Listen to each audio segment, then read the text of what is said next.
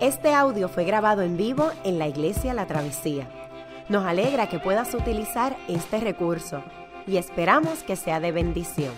Queremos que sepas que nuestra más profunda convicción, que no importando cuán útil sea esta grabación, nunca podrá sustituir la experiencia de pertenecer a una iglesia local.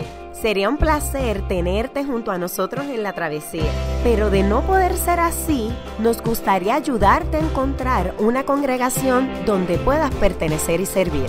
Una vez más, nos alegra que puedas utilizar este recurso. La palabra de hoy se encuentra en el libro de Isaías, capítulo 7, versículos 10 al 17. Y la palabra del Señor dice así. El Señor se dirigió a Acaz de nuevo. Pide que el Señor tu Dios te dé una señal, ya sea en lo más profundo de la tierra o en lo más alto del cielo. Pero Acaz respondió, no pondré a prueba al Señor, ni le pediré nada. Entonces Isaías dijo, escuchen ahora ustedes los de la dinastía de David. ¿No les basta con agotar la paciencia de los hombres que hacen lo mismo con mi Dios? Por eso el Señor mismo les dará una señal. La doncella concebirá y dará a luz un hijo y lo llamará Emanuel. Cuando sepa elegir lo bueno y rechazar lo malo, comerá cuajada con miel porque antes de que el niño sepa elegir lo bueno y rechazar lo malo, la tierra de los dos reyes que tú temes quedará abandonada. El Señor hará venir sobre ti, sobre tu pueblo y sobre la dinastía de tu padre, días como no se conocieron desde que Efraín se separó de Judá, pues hará venir al rey de Asiria. Esta es la palabra del Señor.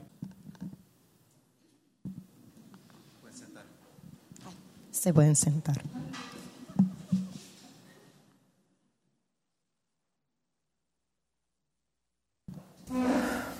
Muy buenos días, que la paz de Dios esté con todos. Um, nos encontramos en una serie de mensajes uh, titulada Adviento propiamente. Y Adviento es una temporada en el calendario cristiano donde estamos diciendo que estamos en un proceso de espera. Adviento es una palabra que se deriva del latín, de adventus, que significa venida, y la iglesia a través de la historia siempre ha dicho adventus redentoris, ¿verdad? Ven, redentor, ven por favor. Es una manera de nosotros ordenar y calmar nuestras ansias de acercarnos al periodo de la Navidad, cuando nuestra cultura tiene otras liturgias que lo que quieren es acelerarnos a un nivel de consumo para darle algún tipo de significado a lo que nosotros tenemos, ¿verdad? En este periodo de Navidad. Ah, me parece que fue T.S. Eliot el que había dicho que abril es el más cruel de todos los meses. Eh, que lo decía porque vivía en una parte donde había, hacía mucho frío, ¿verdad? Entonces, cuando tú estás en abril, eh, estás esperando la primavera, pero como que no llega, como que no acaba de llegar. Aquellos que vivimos algún tiempo en Estados Unidos, donde estaba en Chicago, era, era terrible cuando en abril todavía había nieve. Entonces tú, ¿por qué no acaba de llegar la primavera? Pero lo más probable es que psicológicamente y socialmente el peor mes del año no es, no es abril. Para mucha gente es diciembre. Para mucha gente el peor mes del año es diciembre por muchas razones. Entre ellas es esta desconexión que, se siente entre las promesas que nos hace nuestra sociedad de una alegría superficial, de vamos a cantar, vamos a, vamos a olvidar los problemas, vamos a, vamos a sacar las maracas y las panderos y sencillamente vamos a alegrarnos, pero como que no hay mucha ancla para esa alegría. Digo, cantamos los coritos y cantamos las cosas de Navidad, que están bien chéveres, nos distraen. El problema es que después de la parranda y después de la amanecida, volvemos a lo mismo más o menos, ¿sabes? Entonces seguimos en un ciclo, ¿verdad? Ah, así que el siglo XXI nos hace un millón de promesas de cómo se supone que nuestra vida va a mejorar en la Navidad. Algunas de estas, problemas, eh, algunas de estas promesas son una locura. Este, o sea, qué locura pensar que si tan solo te regalan ese carro envuelto así, o esa, o esa TV, o ese pedazo de joyería, etcétera, que de alguna manera en enero tu vida va a ser mejor. Eso es locura, ¿no? Eh, pensar que de alguna manera eso es una realidad. Pero de, quizás de forma más seria, las navidades tienden a ser un periodo difícil porque nos hacen reflexionar a través de cosas de lo que ha habido y lo que no ha habido en el año. Ah, muchas veces no ha habido, no ha habido mejoría, ¿verdad?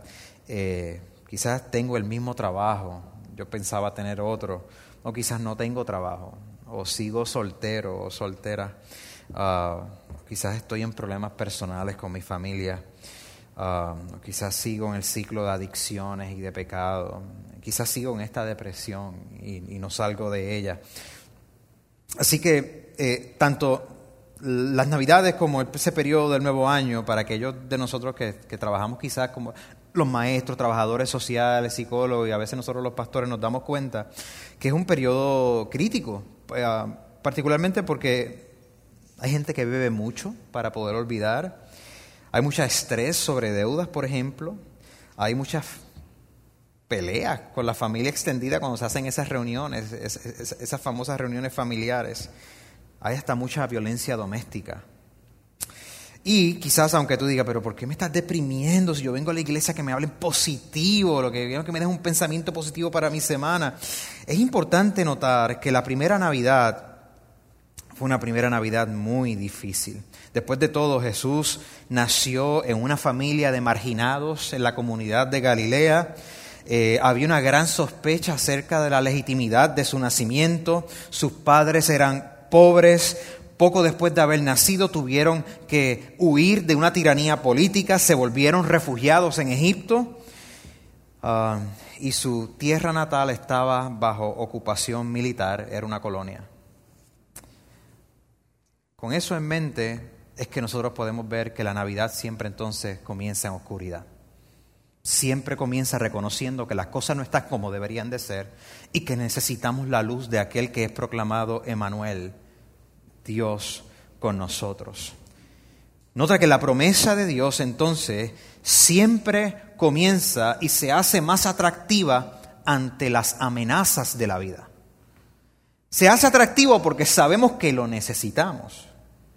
El evangelista Mateo es como un artesano literario tejiendo esta profecía de Isaías que acabamos de leer um, y nos reporta acerca de cómo Jesús, ¿verdad? Este, es, es, es, es, profetizado por Isaías. Él, él está tejiendo a Jesús con la tela de las profecías de Isaías. De hecho, él, Mateo, en su capítulo 1, va a tomar la profecía de Isaías que acabamos de leer y lo va a poner de la manera en que tú y yo estamos acostumbrados a, escucharla. Nos dice, todo esto sucedió, es decir, la venida de Jesús a través de María, de la Virgen María, todo esto sucedió para que se cumpliera lo que el Señor había dicho por medio del profeta. La Virgen concebirá y dará a luz un hijo y lo llamarán Emanuel, que significa Dios con nosotros. Nota cómo él está tejiendo y está tomando la profecía de Isaías que se hace 800 años antes del nacimiento de Jesús de Nazaret, del, del Mesías esperado. Y entonces dice, ese lenguaje de Isaías es para el Hijo de María. Ese lenguaje que había sucedido hace ocho siglos. La Virgen concebirá y dará a luz un hijo y lo llamarán Emanuel, Dios con nosotros. Esto es lo que significa. Esto es bien importante porque a través de toda la Biblia nosotros vemos cómo se describe la participación de hombres y mujeres en los planes de Dios. La participación de nosotros en los planes de Dios, donde Dios hace cosas radicales para cambiar pueblos, para cambiar naciones, para cambiar comunidades, para cambiar familias, para cambiar individuos. Y aquí la Biblia una vez más nos hace resaltar cómo nunca se ha olvidado en los planes de Dios la función de la mujer como madre, como un instrumento para Dios traer salvación también. El libro de Manuel, el de Isaías, que acabamos de leer, que Yari leyó por nosotros, en el capítulo 7, es más, del capítulo 7 al 11, se ve esta profecía con este motivo de mostrar cómo, cómo, Dios es fiel para un pueblo que está en grandes conflictos, que hay, hay, guerra, que hay reyes que no están confiando en Dios, un pueblo que se ha militarizado y ha puesto su confianza en lo que tienen para darle sentido y seguridad en la vida. Y por eso el mensaje pasado dijimos que parte de la esperanza de confiar en Dios es que yo me puedo desarmar para confiarle a aquel que pelea mis batallas, aquel que pelea las batallas de su pueblo, de su gente. Y esto se expresa de un modo privilegiado cuando Isaías habla de esta mujer virgen, esta mujer joven que está encinta y que dará a nacer a un hijo. Es una profecía de algo que irá a suceder. El oráculo de ese libro, esa profecía, se da dentro de, un momento bien tenso. Los reyes de Damasco y de Samaria quieren sitiar y tomar a Jerusalén para que el rey de Judá, que está en el sur, se sumara a su alianza política. Esas son circunstancias muy reales, muy reales, de mucha tensión. Y salí, Isaías entonces sale al encuentro, al encuentro de Acaz, que es el rey de, ese momento, era el rey de Judá, y le dice, te voy a ofrecer una señal de Dios, una señal de Dios, que tú tienes que entonces confiar en ella.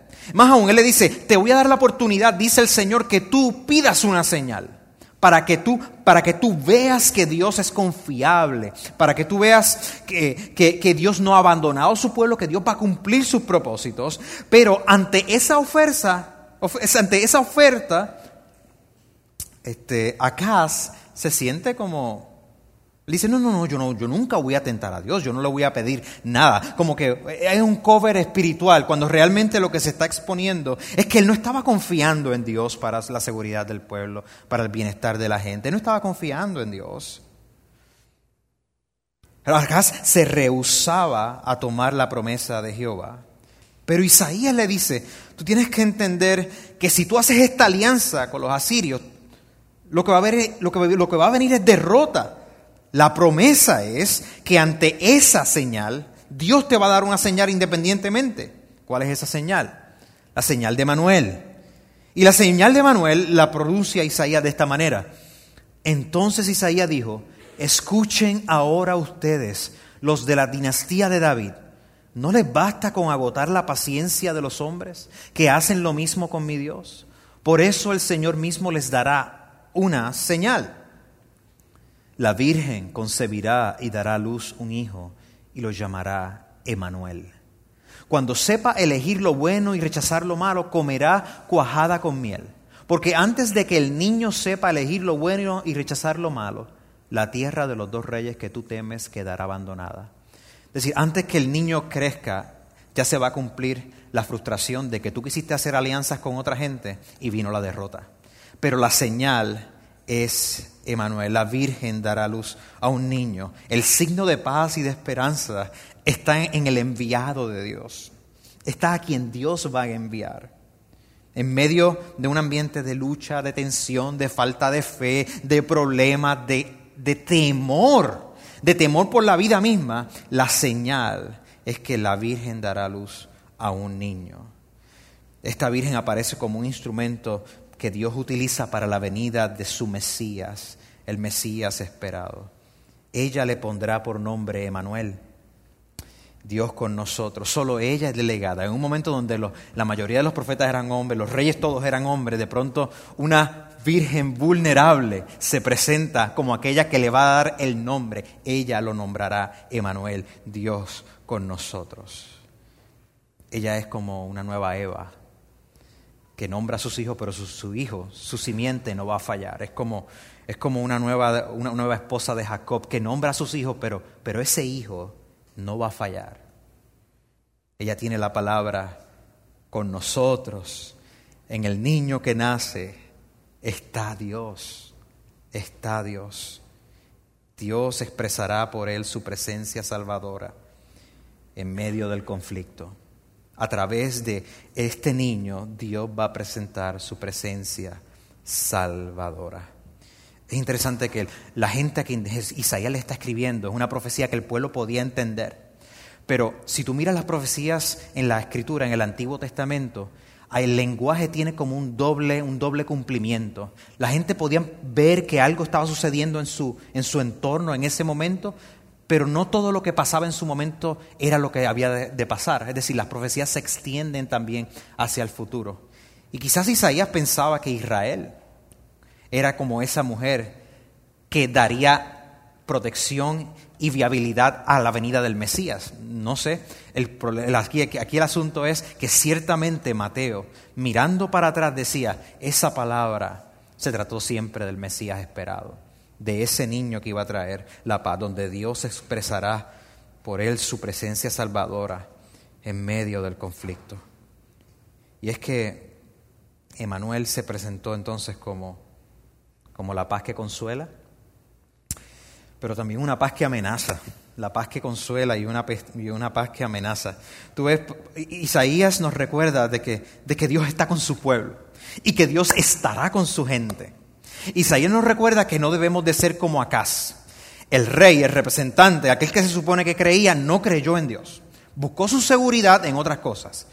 El buscar la seguridad en otras, en otras cosas garantizaba su fracaso y por tanto el fracaso de los suyos.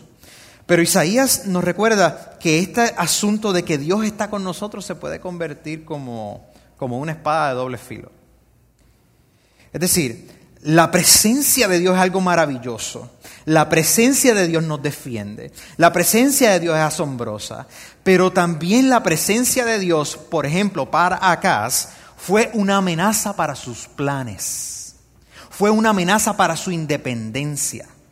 La presencia de Dios representaba de que si él le creía a Dios, él tenía que desconfiar en otras cosas. Porque no podía confiar en dos cosas a la vez. Si él le creía a la presencia de Dios, de que ese Manuel, de que Dios estaría con el pueblo, significaba que sus planes estaban nulos, que no eran los correctos.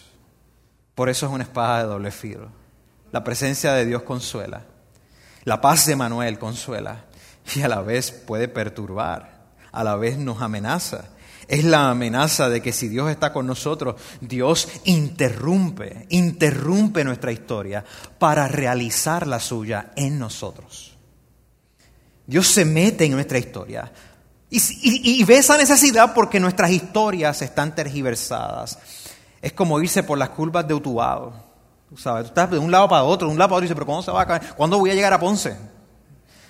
O sea, nuestras historias están perturbadas, están confundidas, etc. Dios nos interrumpe, se mete en nuestra historia. Por eso la presencia de Él nos consuela, pero a la vez puede ser perturbador porque nos damos cuenta de que necesitamos ese rearreglo, que nuestras calles sean enderezadas. Necesitamos ese mapa. Dios con nosotros significa entonces que cualquier cosa puede suceder para nuestro bienestar para nuestro bienestar. Así que tanto ver el consuelo de Dios y el juicio de Dios, como se ve en esta profecía, era un consuelo y era un juicio también. Es una manera de ver cómo, cómo es apropiado ver que en Adviento, en nuestra espera del Mesías, es un anhelo por ser consolado, es un anhelo por, por cantar con alegría de verdad. Es un anhelo de, sonreír y, de compartir con los nuestros y, de ser generosos y de bendecir a otros y de estar con gente realmente. Pero también es un anhelo de que Dios haga justicia, de que la luz venga al mundo, de que Dios de una vez reconcilie las cosas, haga las cosas y las corrija, que me corrija a mí, que corrija a mi Puerto Rico, que corrija a la iglesia, que corrija al mundo. Es un anhelo por su justicia. Dios viene, como dice Isaías, se hace con nosotros para traer un, reinado de paz y, y, que no haya falta y que no haya más lágrimas, para traer consolación, para... Y a la vez, Dios viene, se hace con nosotros y escuchamos la voz de Juan el Bautista, arrepiéntanse, porque el reino de Dios está cerca. De hecho, Juan el Bautista, el primo de Jesús, puede ser aún más gráfico. Ustedes camadas de víboras. ¿Quién les dijo que podrán escapar el castigo que se acerca? Produzcan frutos que demuestren arrepentimiento. Esa es la versión alegre de Juan el Bautista de la venida del Mesías. ¿Ves? Dios se acerca. Dios viene. Dios está presente con Jesús y sin embargo nosotros no sabemos si llorar o reír. O no sabemos si llorar o reír.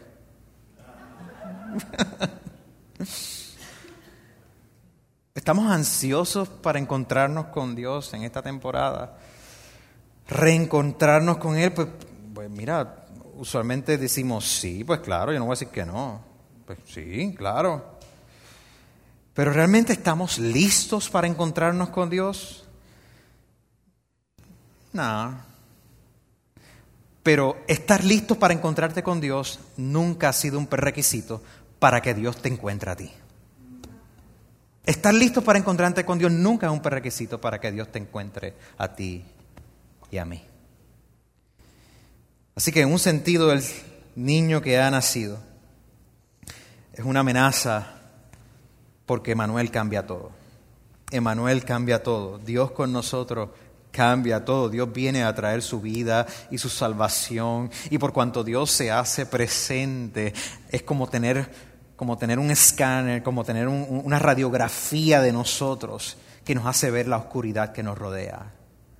Por eso el evangelista Juan en su primer capítulo dice, la luz vino al mundo, pero el mundo prefirió las tinieblas que a la luz, ¿verdad? Porque, porque la luz lo que hace es que evidencia nuestra necesidad urgente de la venida del Mesías a nuestra vida.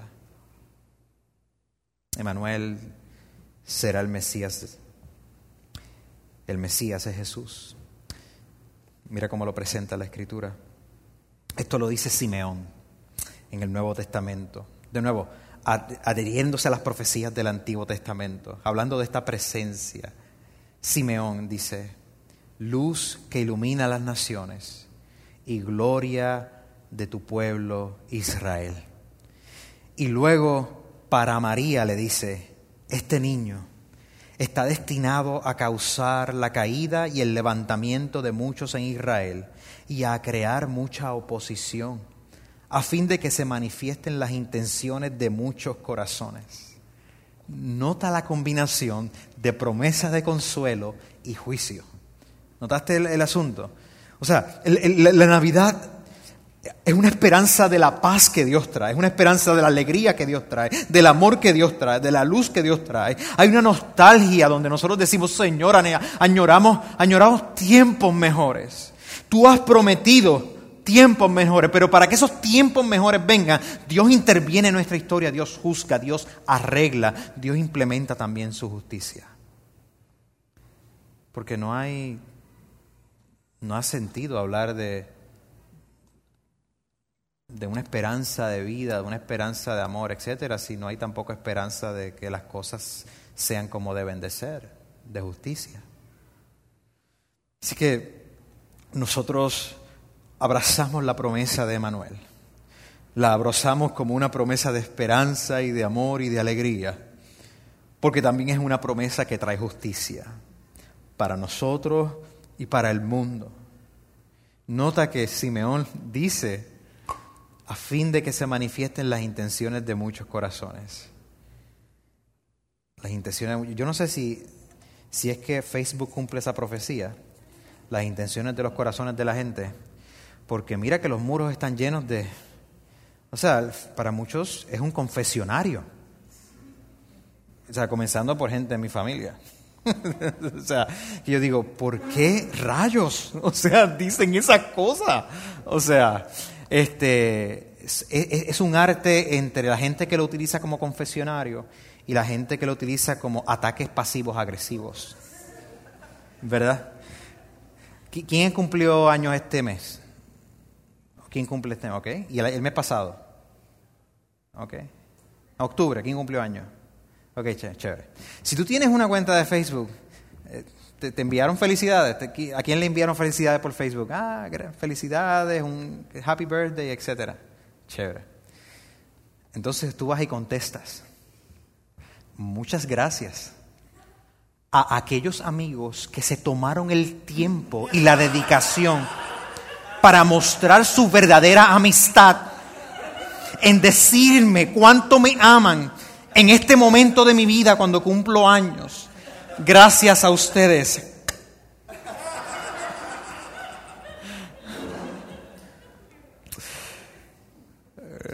Los pensamientos de nuestro corazón. Um,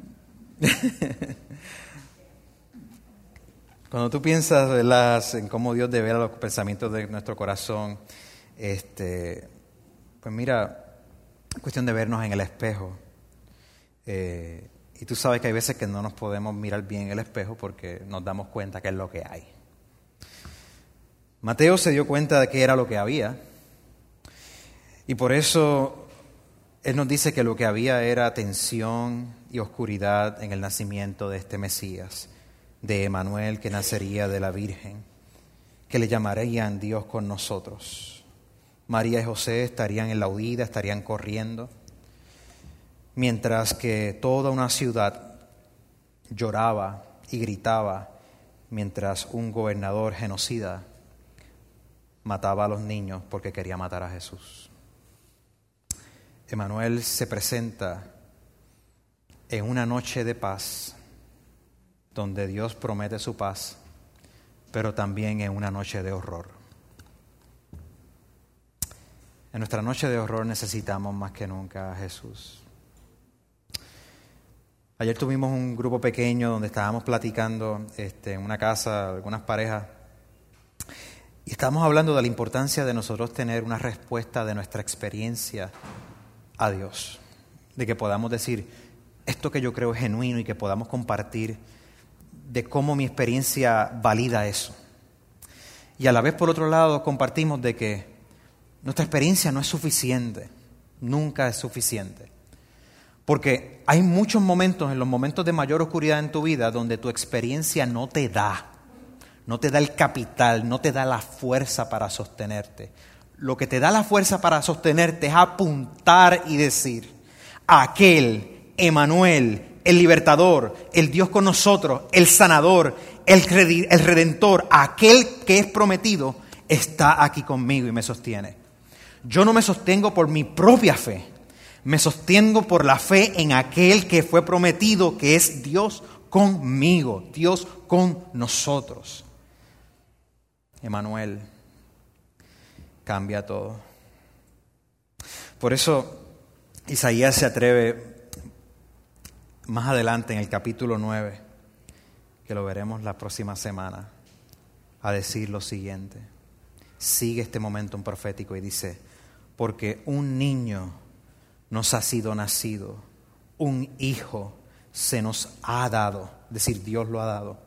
Lleva en su, lleva en su hombro el principado y es su nombre maravilla de consejero, Dios guerrero, Padre perpetuo, príncipe de paz, para dilatar el principado con una paz sin límites sobre el trono, trono de David y sobre su reino.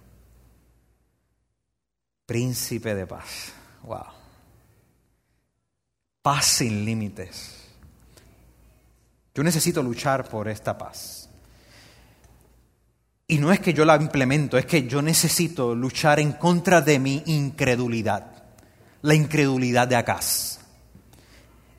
El fantasma de Acaz, por decirlo de esa manera, nos persigue. Nos persigue para que, para que tú digas, sí, sí, Dios está ahí, perfecto, yo no voy a tentar a Dios, pero toda mi confianza la voy a poner en todas estas cosas. Eso es lo que me valida, esto es lo que me da seguridad, mi identidad, mi trabajo, lo que tengo, mis relaciones, todo, eh, mis planes, esto es lo que me da identidad. Ese fantasma nos persigue. Y aquí Isaías dice, no, no, no, no, necesitamos aquel que es maravilloso consejero, el Dios defensor, el príncipe de paz, una paz sin límites. Hay dos cosas importantes para terminar que, este pasaje nos recuerda. Um, la primera es que el Señor Dios, um, la soberanía de Dios es universal y es real. Es decir, Dios reina a través de toda nuestra historia y todas nuestras historias de una manera tan profunda que a veces es indiscernible, a veces no lo podemos ver. Porque no es que Dios no está actuando, sino que, que Dios es más complejo, más robusto, más profundo de lo que nosotros pensamos. Dios organiza la historia para traer su Mesías, para traerte a ti con Él para que tú y yo podamos participar en su bienestar. Dios organiza y ha estado escogiendo un pueblo desde el principio para que, para que lo vivamos, para que participemos, como lo hizo María y como lo hizo José, para que participemos como lo hizo Simeón y como lo hizo Ana, para que participemos en esa nueva vida del príncipe de paz. Segundo, vemos aquí la absoluta necesidad de, confiarse al Señor Dios. ¿Acaso no se quiso confiar? Pero ciertamente si hay, una, hay un gran contraste acá, es la mujer que aparece profetizada que dará a luz, que dará luz a Emanuel. Y esa mujer concreta la vemos en María. Déjame terminar para eh, citándote cómo María habla de su experiencia con Dios y lo que Dios va a hacer. Y espero que, que nosotros podamos escuchar y decir, yo, yo necesito, eso que, eso que María está diciendo lo necesito para mí. Nos dice la escritura, entonces dijo María en Lucas, mi alma glorifica al Señor y mi espíritu se regocija en Dios mi Salvador, porque se ha dignado fijarse en su humilde sierva desde ahora me llamarán dichosas todas las generaciones, porque el poderoso, el poderoso ha hecho grandes cosas por mí. Santo es su nombre. De generación en generación se extiende su misericordia a los que le temen hizo proezas con su brazo, desbarató las intrigas de los soberbios, de sus tronos derrocó a los poderosos, mientras que ha exaltado a los humildes, a los hambrientos los colmó de bienes y a los ricos los despidió con las manos vacías. Acudió en ayuda de su siervo Israel y cumpliendo su promesa a nuestros padres, mostró su misericordia a Abraham y a su descendencia para siempre. Mi alma glorifica al Señor. Esto se conoce, se conoce como el Magnificat de María. Mi alma glorifica al Señor. Lo interesante es que María en ese momento está declarando cosas que todavía no habían sucedido. No habían sucedido. Hizo proezas con su brazo, desbarató las intrigas de los soberbios, de sus tronos derrocó a los poderosos, mientras que ha exaltado a los humildes. Eso es lo que ellos estaban esperando, todavía no había sucedido. Pero María nos está enseñando que nosotros debemos de confiarnos completamente a aquel que se proclama Dios con nosotros porque su promesa está garantizada. Entonces Dios, tú vas a ser fiel. No, no, no, Dios ha sido fiel. Dios es fiel. Dios, tú vas a contestar la oración y me vas a socorrer. No, no, no, Dios es el socorro. Él socorre. Dios, tú me vas a sacar de este lodo cenagoso, como decía el salmista. No, no, Dios me saca del lodo cenagoso. Él lo hace. Él lo ha prometido. Acudió en ayuda de su siervo Israel. Él acude a ayuda de sus siervos en la iglesia. Mi alma glorifica al Señor es el cántico y la respuesta apropiada a la profecía de Isaías. Esa mujer dará a luz a un niño y llamará su nombre Emanuel. Qué bueno que pudiste escuchar esta grabación. ¿Qué tal si la compartes con otros? Recuerda que hay muchos más recursos en nuestra página latravesía.org, donde también puedes realizar un donativo. Dios te bendiga.